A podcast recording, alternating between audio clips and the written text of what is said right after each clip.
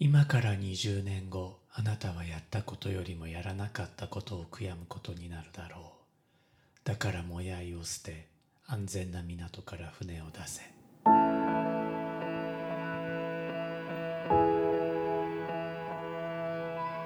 一です。おはようございます。このポッドキャストは僕が毎週お送りしているニュースレター STEAM ニュースの音声版です。STEAM ニュースでは科学技術工学アート数学に関する話題をお届けしています。STEAM ニュースは STEAM ボート乗組員のご協力でお送りしています。冒頭でご紹介したのはマーク・トゥエインの STEAM な言葉。彼はこう続けています。求めるものを探求し追いつくことを願い捕まえるのだ。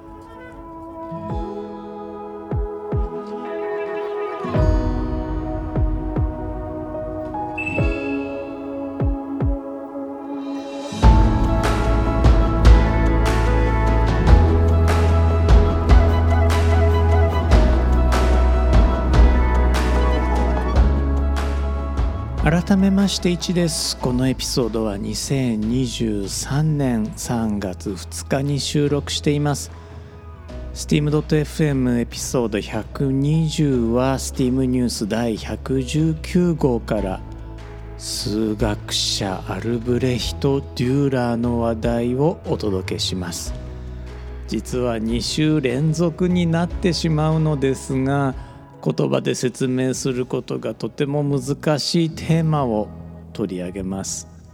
このエピソードで取り上げるのは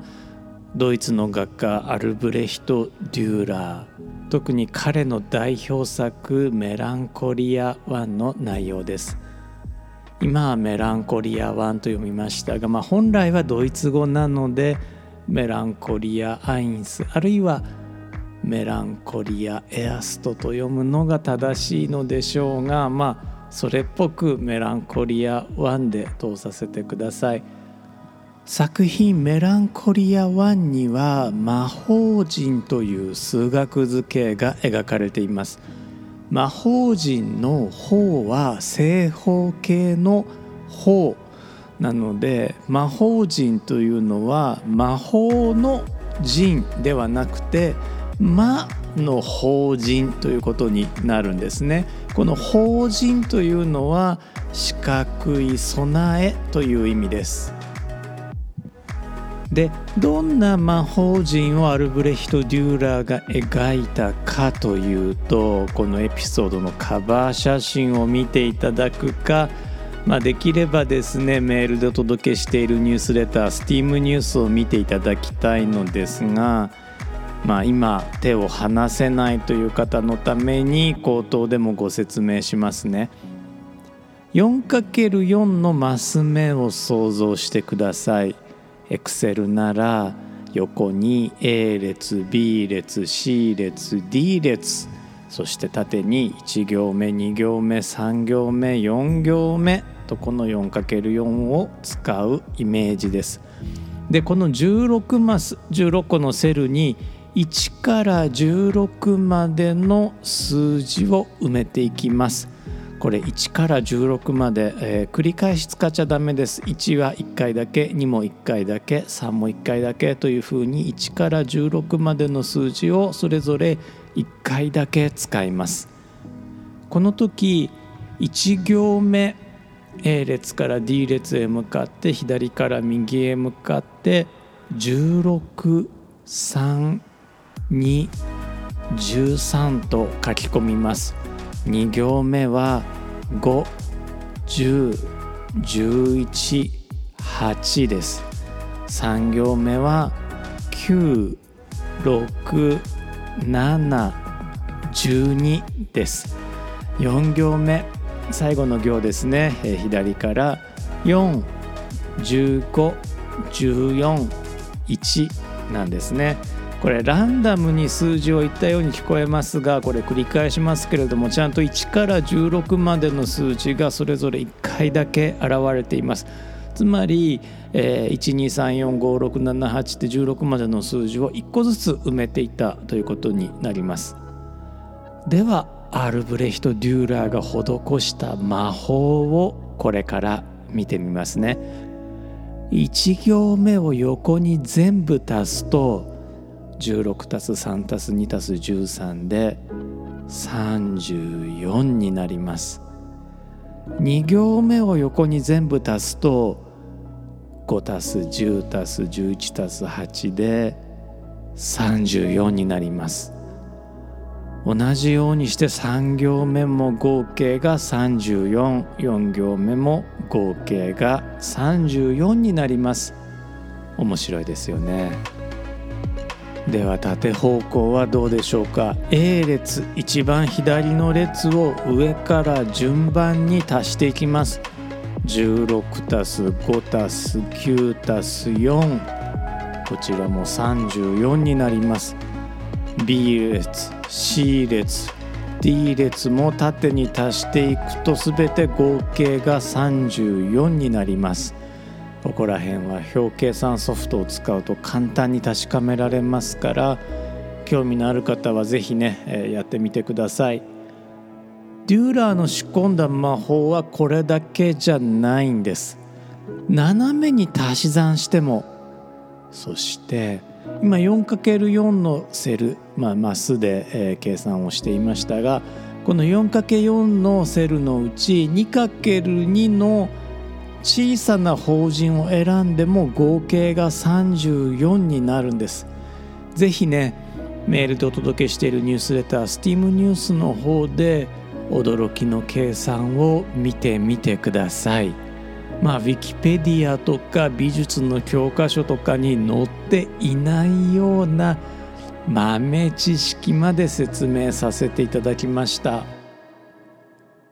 実はもう一つデューラーが隠した暗号について僕なりに気づいたことがあるんです。こちらごめんなさい。まだ自信が持てないので一旦ニュースレターの有料購読者様だけにお伝えしますね。ニュースレター本文は無料でお届けしていますのでぜひご登録ください。あの、まあ、フィードバックいただいて、えー、近いうちにあの無料の方の本文にもあの僕のアイディアをご紹介させていただきたいと思っていますなんかねこう気を持たせて申し訳ないんですがこれ気づいた時今デューラーが隠した暗号に気づいた時に僕ねちょっとゾワゾワと鳥肌が立ったんですよ。で多分これ気づいた人いるだろうと思ってもうめちゃくちゃねネットで検索したりとか、まあ、論文読んだりとかしたんですけれどもまだね書かれたものがなかったので、まあ、ひょっとしたらあの僕の思い違いかもしれないしまあ、ひょっとしたら大発見かもしれないんですが、まあ、いずれにせよあの、まあ、一度ねあの STEAM ボート乗組員 STEAM ニュース有料購読者様の間でちょっと一度揉ませていただいてその後、まあ無償で公開をねしたいと思います。僕はあのニュースレター STEAM ニュースの英語版の TheSTEAM という、まあ、ブログもさせていただいているので、まあ、皆様にあの最初にお伝えした後英語版の方でもね、えー、公開したいと思います英語版の方はねさすがにあの英語話者というのがあ、まあ、読者数が多いのでいつもね好評いただいているのでそちらでも、まあ、コメントを募ろうかなと思っています。でニュースレターの方では、まあ、ニュースレタースティームニュースの方ではメランコリア1に描かれた謎の立体があるんですけれどもこの謎の立体から同時代の巨人レオナルド・ダ・ヴィンチとのつながりも推理してみましたこちらもねまだね謎が多いんですね。これだいぶその日本語はもちろん、えー、英語でもあの文献をね読み込んでみたのですが、まあ、みんなねあの言ってることがバラバラで、えー、なんか定説となるようなものはひょっとしたらまだないのかもしれないのですが、まあ、僕もあのニュースレターの中で、えー、こうだというふうなことはね言い切れていないのですが、まあ、よかったら読んでみてください。まあ、この、えー、謎の立体を通してアルブレヒト・デューラーとレオナルド・ダ・ヴィンチの間に接点があったんではないかということをね推測させていただいています英語版ウィキペディアではデューラーとレオナルドの間には接点があったという書き方されているんですね。えー、されているんですがその証拠であったりとかあまあそれを裏付ける文献というのは示されていなくて僕も探したのですがあその証拠はね見つかりませんでした。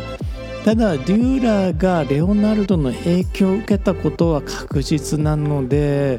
えー、なおかつね、えー、レオナルドのスケッチを、まあ、デューラーが見たということも、まあ、多分確実なんだろうと思います。あの同時代の方ですしレオナルドの方がね年上なんですがあデューラーは2回あのイタリアに旅行していますから、まあ、その過程でえー、レオナルドのレオナルドはねスケッチ出版していますのでレオナルドの本というのを購入した可能性もありますしあ可能性あるというかね、えー、まあ、確実に目にしていたはずなのでそこら辺のことを書かせていただきました。まあ、イタリアのレオナルドのひらめきをドイツのデューラーが持ち帰ったと考えて間違いはないでしょう、まあ、イタリアのルネッサンスその直後にねドイツのルネッサンスというのが起こっていくわけなのですがこのデューラーはその架け橋になった一人ということで間違いないと思います。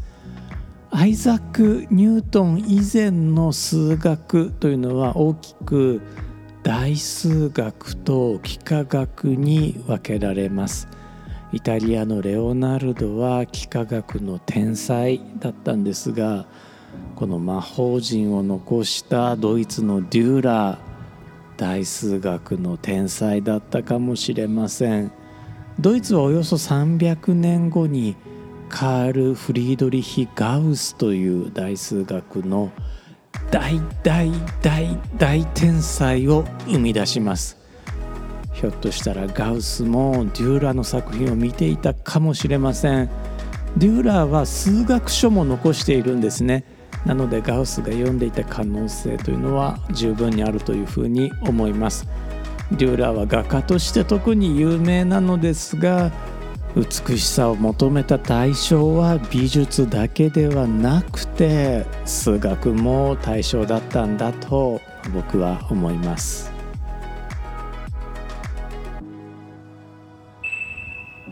というわけでこのエピソードではドイツの画家数学者アルブレヒト・デューラーについて、まあ、そのほんのね、えー、彼の、まあ、アートワークのほんの一部をご紹介させていただきました。このエピソードを収録しているのが2023年の3月2日なのですが実はですねあの今日とても大きなニュースが入ってきました。というわけでこのエピソード後半ではそのニュースを中心にお話をね進めていきたいと思います。そのニュースとは何かというとエジプトのピラミッドに関する話題なんですね、まあ、僕自身ピラミッドの調査に関わらせていただいているのでもうこれはもうビッグニュースだったのですが NHK2023 年3月2日18時59分のニュース引用したいと思います。エジプト世界最大のピラミッド186年ぶりに未知の空間を確認。エジプトを代表する考古学者が会見で今世紀最大の発見だとその意義を強調しました。世界最大のエジプトのクフ王のピラミッドの内部にこれまで知られていなかった空間があることが186年ぶりに名古屋大学などが参加する国際調査チームによって確認され未だ多く残るピラミッドの謎の解明につながることが期待されています。およそ4500年前に作られたとされるクフ王のピラミッドでは内部構造を解き明かそうと8年前の2015年からエジプトと日本フランスドイツなどの国際調査チームが最新の技術を用いて調査を進めてきました。その結果先月までにピラミッドの北側の斜面から中央部に向かって伸びる通路のような形の縦横2メートル奥行き9メートルの空間があることが確認されました。ピラミッドの内部で新たな空間が確認されたのは186年ぶりとされています。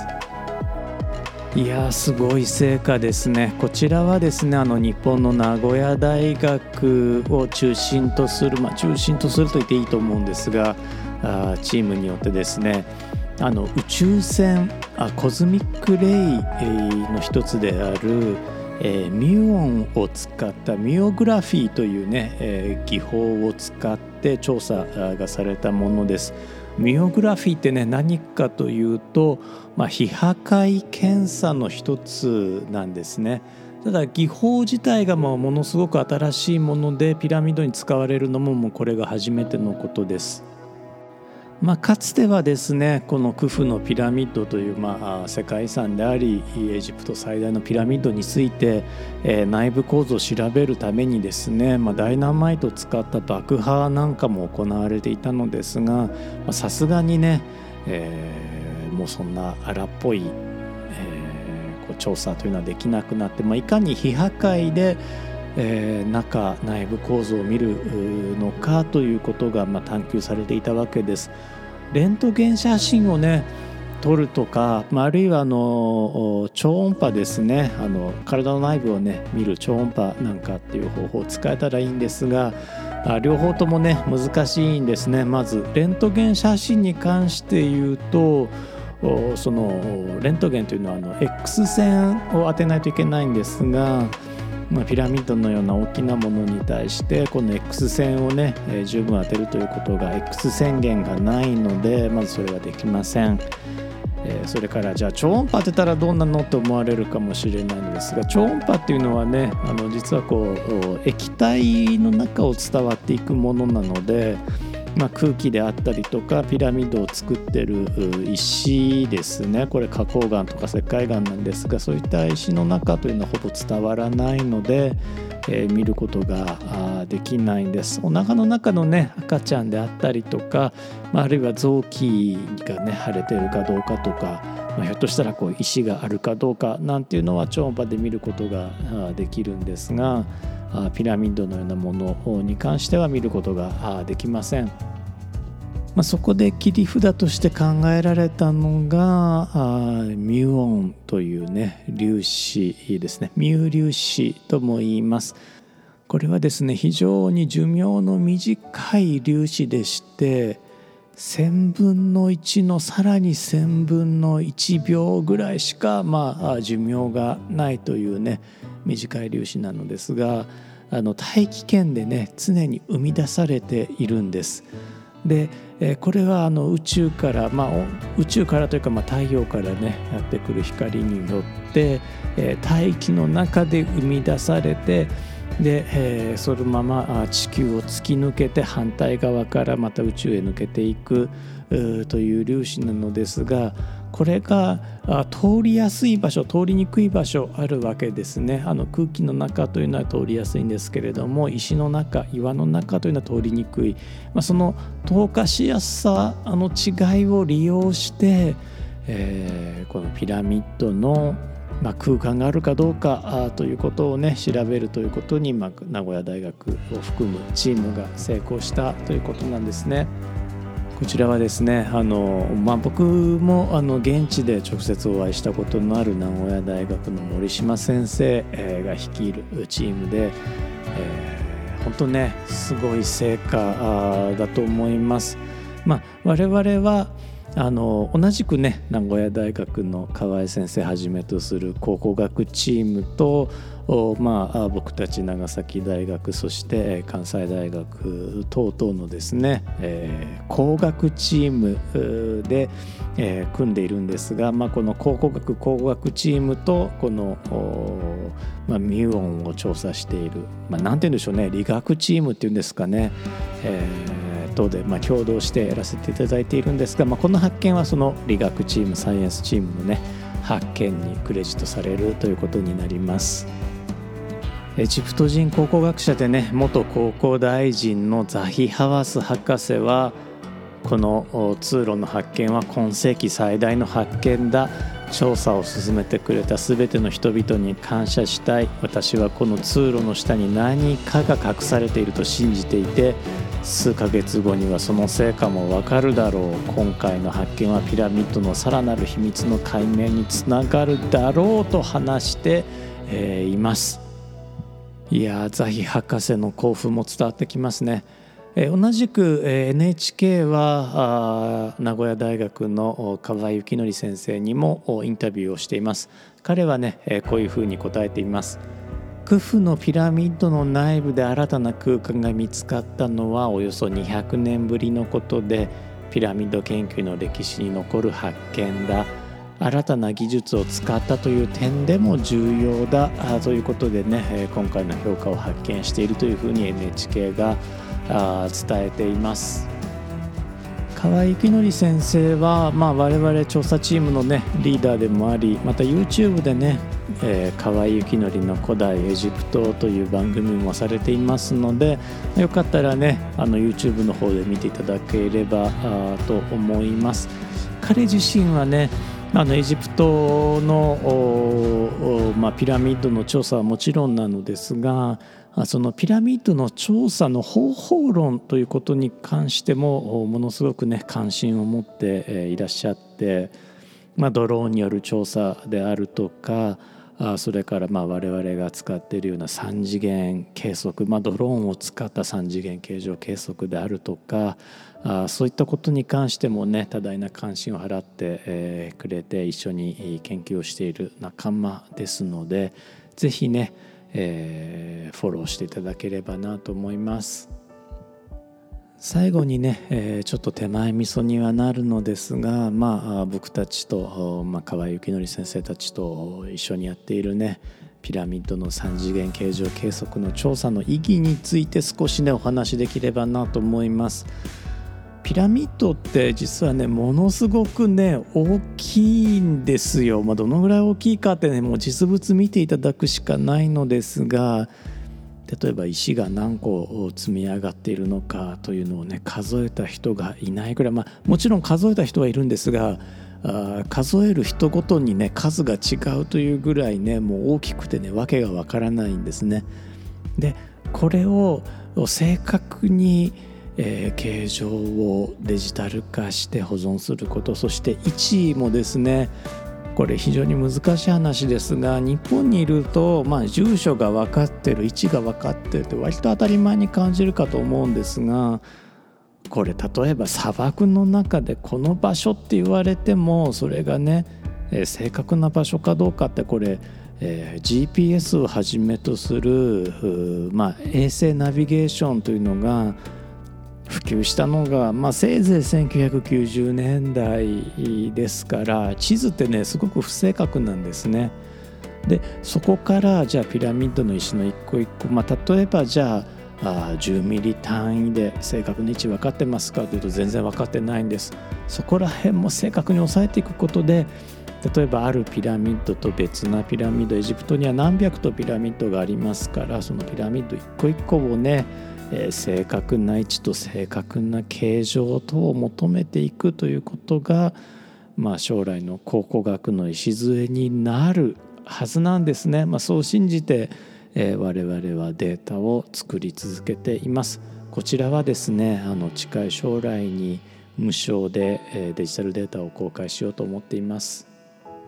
というわけでお時間になってしまいました今回も最後まで聞いてくださってありがとうございました1でした was golden, then it was stolen. But I knew that we would see the dawn. The darkness closed in, then it was broken. always kept me holding on. Look at us now. Look at you shine. We're not coming down. Don't want